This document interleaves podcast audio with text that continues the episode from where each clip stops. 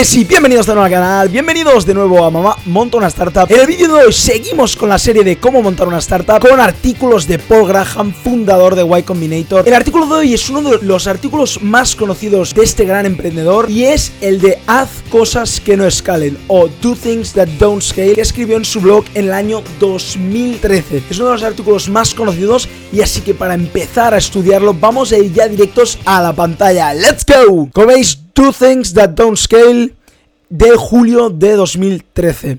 Dice que uno de los consejos que da más en Y Combinator es que hagas cosas que no escalen. Es decir, cosas que a lo mejor no sean de tan gran tamaño, que crezcan tan rápido, sino que sean más difícil de que crezcan, ¿no? Dice que muchos fundadores creen que las cosas o van a ir muy bien ya desde el principio o no. Y ellos creen que es muy importante que entiendas que eso no es así, sino que al principio solamente tienes que empezar más a poco a poco, testeando el producto más de cosas más cercanas, haciendo cosas que no escalen, a lo mejor yendo a picar puertas, a lo mejor ayudando a un solo cliente y no a millones, sino a un solo cliente para que esté contento. Entonces, por eso te recomiendan hacer cosas que no escalen. Dice que lo más importante no es si el producto va a ser un exitazo o no va a serlo, o el mercado lo va a aceptar ya de primeras o no, sino es la ejecución de los fundadores, lo más importante del equipo y la ejecución, no la idea, no si el producto va a entrar bien en el mercado, puede que tarde unos años, pero sino la ejecución de esa idea es lo más importante. La primera tópico que toca es el recruit, es cómo hacer que los usuarios vengan a tu producto, que usen tu producto. Y sobre todo, Paul nos recomienda hacer cosas que no escalen, unscalable things, ¿no? Por ejemplo, dice que casi todas las startups tienen que empezar así, que no creas que lanzarás el producto en la web o en Prohan y ya será un exitazo, sino que tienes que hacer cosas que no escalen.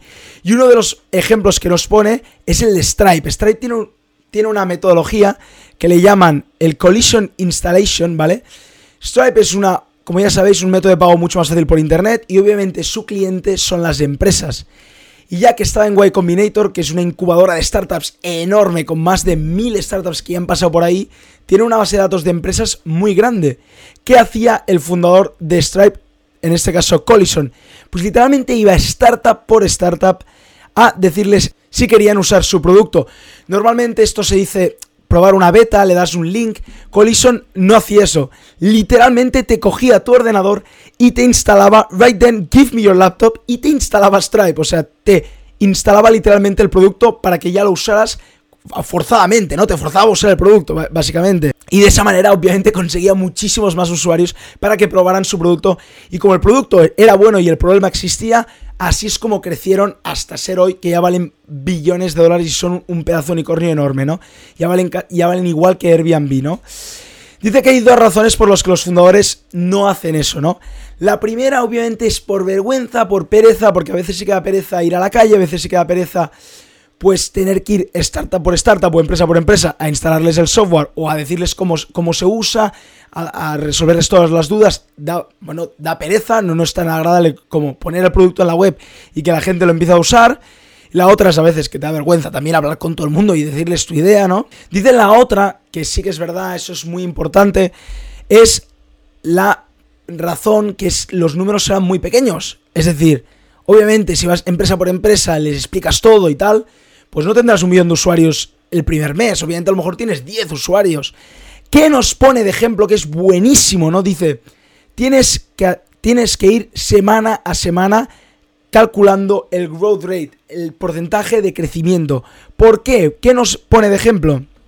Dice, imagínanos que tú tienes 100 usuarios.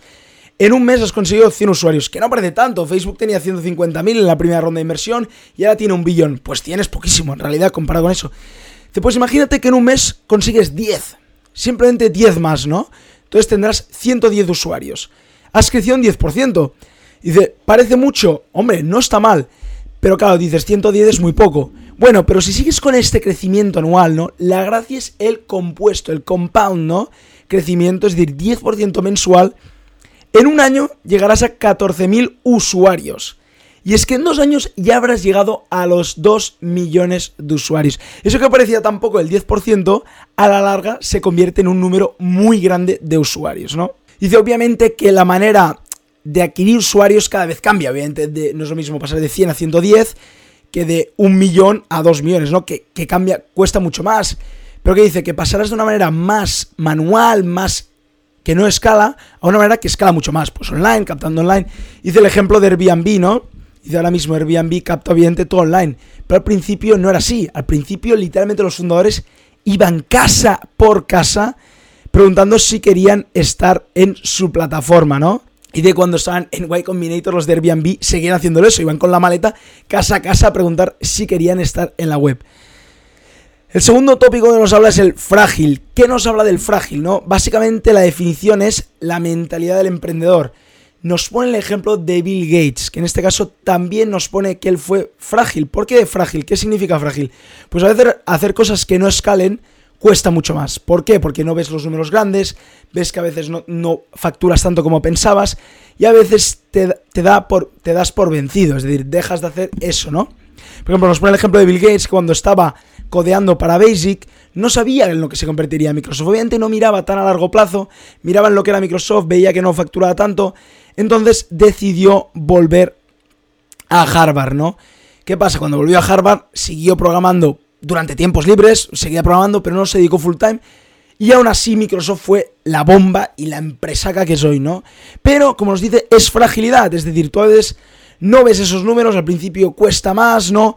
El principio a lo mejor el mercado no lo acepta tan rápido porque no, no han entendido la tecnología, porque aún no están adaptados y cuesta mucho más. Así que tienes que hacerte, dice, un, dos preguntas. No si esta startup, ¿no?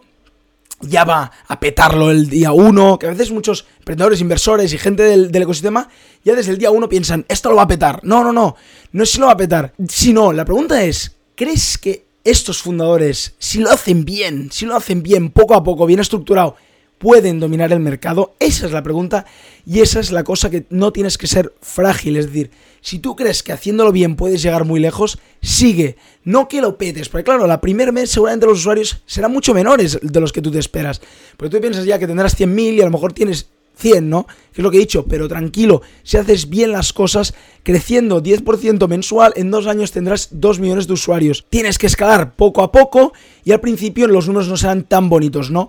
Esto es lo que obviamente los fundadores de, Airbnb aquí nos ponen, ¿no? Obviamente cuando hacían las primeras fotos de las casas, sabían que no les daba tanto dinero eso, obviamente, porque no era tan escalable, lo hacían por la web que fuera un poco más bonito el producto, pero ellos veían el futuro, es decir, ellos miraban si esta empresa, si hacían bien las cosas, qué lejos podía llegar. No se pensaban tampoco que valdrían 35 billones.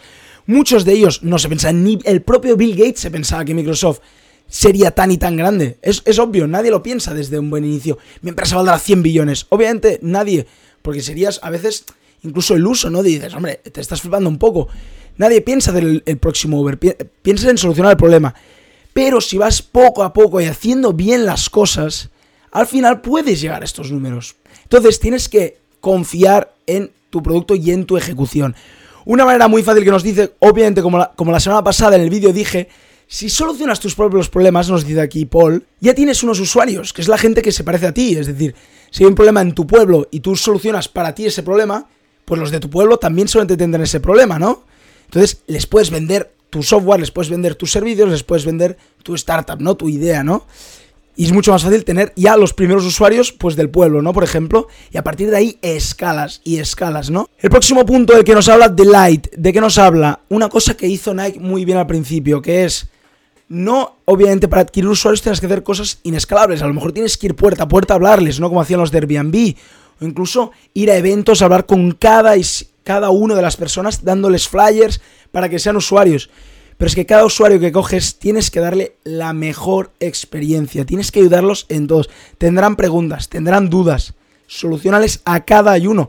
No tendrás tantos usuarios al principio, hemos dicho que a lo mejor tienes 100, pero esos 100 que tengan la mejor experiencia de la historia, ¿no? Usando tu producto. Nos habla aquí que obviamente tienes que cuidar al usuario porque a partir de aquí se van a ir multiplicando si a tu usuario le tratas muy bien y, le das la mejor experiencia posible. Y de aquí viene también el siguiente punto, que es la experiencia, ¿no? Dice, Steve Jobs hablaba muy bien de la palabra insanely. insanamente, ¿no? ¿Qué quiere decir eso de insanidad? Dice en la experiencia, le tienes que dar la mejor experiencia. A lo mejor no el mejor producto, nos pone aquí, ¿no? Dice, no tiene que ser el producto, ¿no? Eh, insanely great, no tiene que ser el mejor producto de la historia que le des, sino la mejor experiencia del usuario, que le soluciones ese problema de la mejor manera posible. Porque entonces ese usuario estará engaged para toda la vida y ya podrás ir mejorando el producto poco a poco.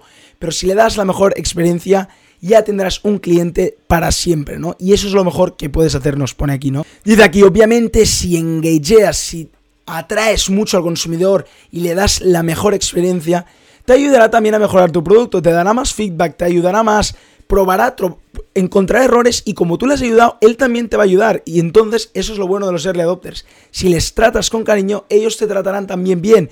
Y así podrás mejorar el producto para otros mercados y para otros usuarios que después lleguen, ¿no? Y eso es súper importante. Y básicamente lo que nos dice es que a veces el perfeccionismo, ser tan perfectos, es procrastinar, es decir, no quiero lanzar el producto porque no está perfecto. Es decir, estás esperando a lanzar tu producto porque te da pereza lanzar el producto y estar atento a todos los usuarios y tener que ir puerta a puerta a los usuarios porque tu producto tiene que ser perfecto. dice, no que no sea perfecto, sino lo que sea perfecto es la experiencia de usuario.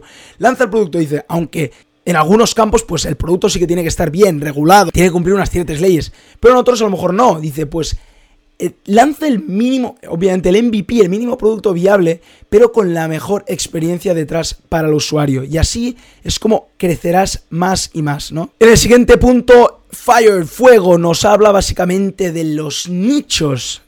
¿Qué quiere decir los nichos? Sometimes the right unscalable trick is to focus on the pretty narrow markets. Básicamente es como hacer un fuego. Dice, primero calientas mucho las pocas maderas que hay ahí para después, cuando ya empieza el fuego, lanzarle más maderas, más troncos ¿no? de madera para que el fuego se haga más grande.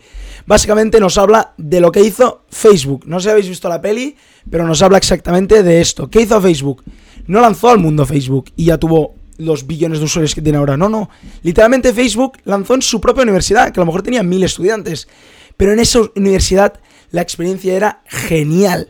Y una vez esos usuarios estaban engageados con el producto y lo usaban muchísimo, entonces cuando Zuckerberg empezó a abrir otras universidades, pero siempre lo hacía poco a poco. Abrió Harvard, después abrió Stanford, Columbia y Yale, pero lo mantuvo muy pequeño porque quería darles la mejor experiencia de usuario para después cuando tuviera que escalar dar el mejor producto al mundo, ¿no? Y que ya la gente la usara diariamente, ¿no? Dice que a veces muchas startups no tienen conciencia de hacer esto de los nichos, ¿no? ¿Por qué? Porque muchas startups han empezado haciendo un producto para ellos mismos o para sus amigos de la universidad o del cole, ¿no? Y que ese producto como lo han hecho para ese mercado tan pequeño, es decir, compañeros de clase a veces, como por ejemplo en el caso de Facebook lo hizo para la universidad o para los compañeros de clase, pues como das la mejor experiencia a tus compañeros o a tus amigos, el producto va mejorando y mejorando y así es como lo haces inconscientemente, haces un producto súper bueno, no un producto de la hostia, porque la gente lo quiere usar todo el rato, pero lo has hecho para ti mismo o para tus amigos, ¿no?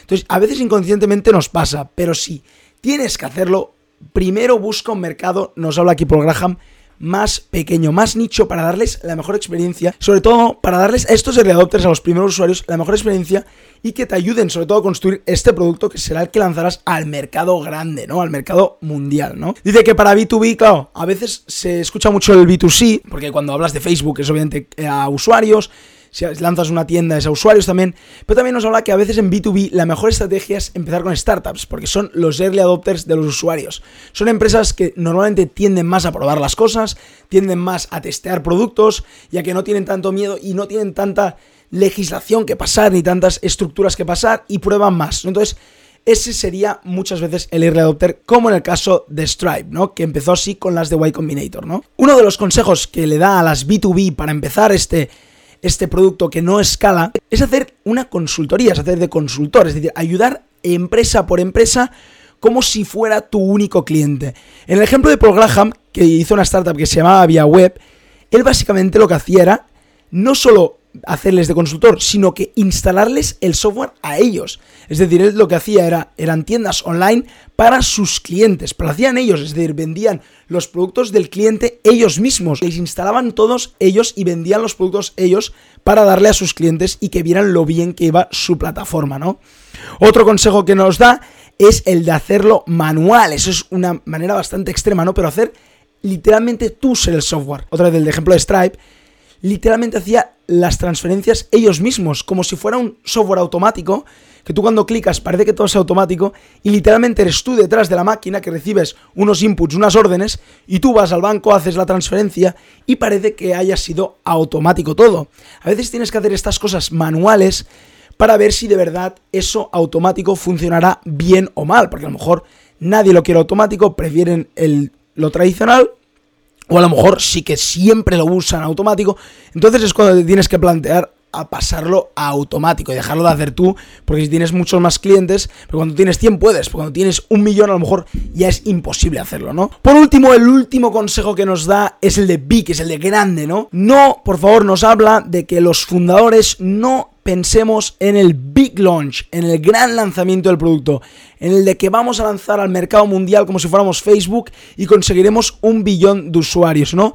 Y de ahí occasionally meet founders who seem to believe startups are projectiles rather than powered aircrafts. ¿Qué significa? Que se piensan que ya desde el principio ya van a ser grandes. Por eso lo de fragile, porque al principio vas a tener menos usuarios de los que te piensas. Y nos habla sobre todo de pensar por un momento, para acabar el vídeo, darle una vuelta, pero pensar en cuál de las grandes startups de hoy en día, Google, Facebook, Snapchat, WhatsApp, ¿Os acordáis del lanzamiento? ¿Cuál fue la primera vez que lanzaron el producto? Yo personalmente no me acuerdo de ninguna, o sea, es que literalmente Facebook lo sé cuando me lo dijo un amigo, Snapchat hará tres años o cuatro que lo empecé a usar, TikTok que lo estoy usando ahora mismo, no sé qué día lanzaron el producto, no sé cuál fue el gran lanzamiento. Y nos habla, y nos habla básicamente de que al principio necesitas pocos usuarios. Y si esos están contentos con el producto, esto boca a boca y por transmisión va a crecer el número usuarios.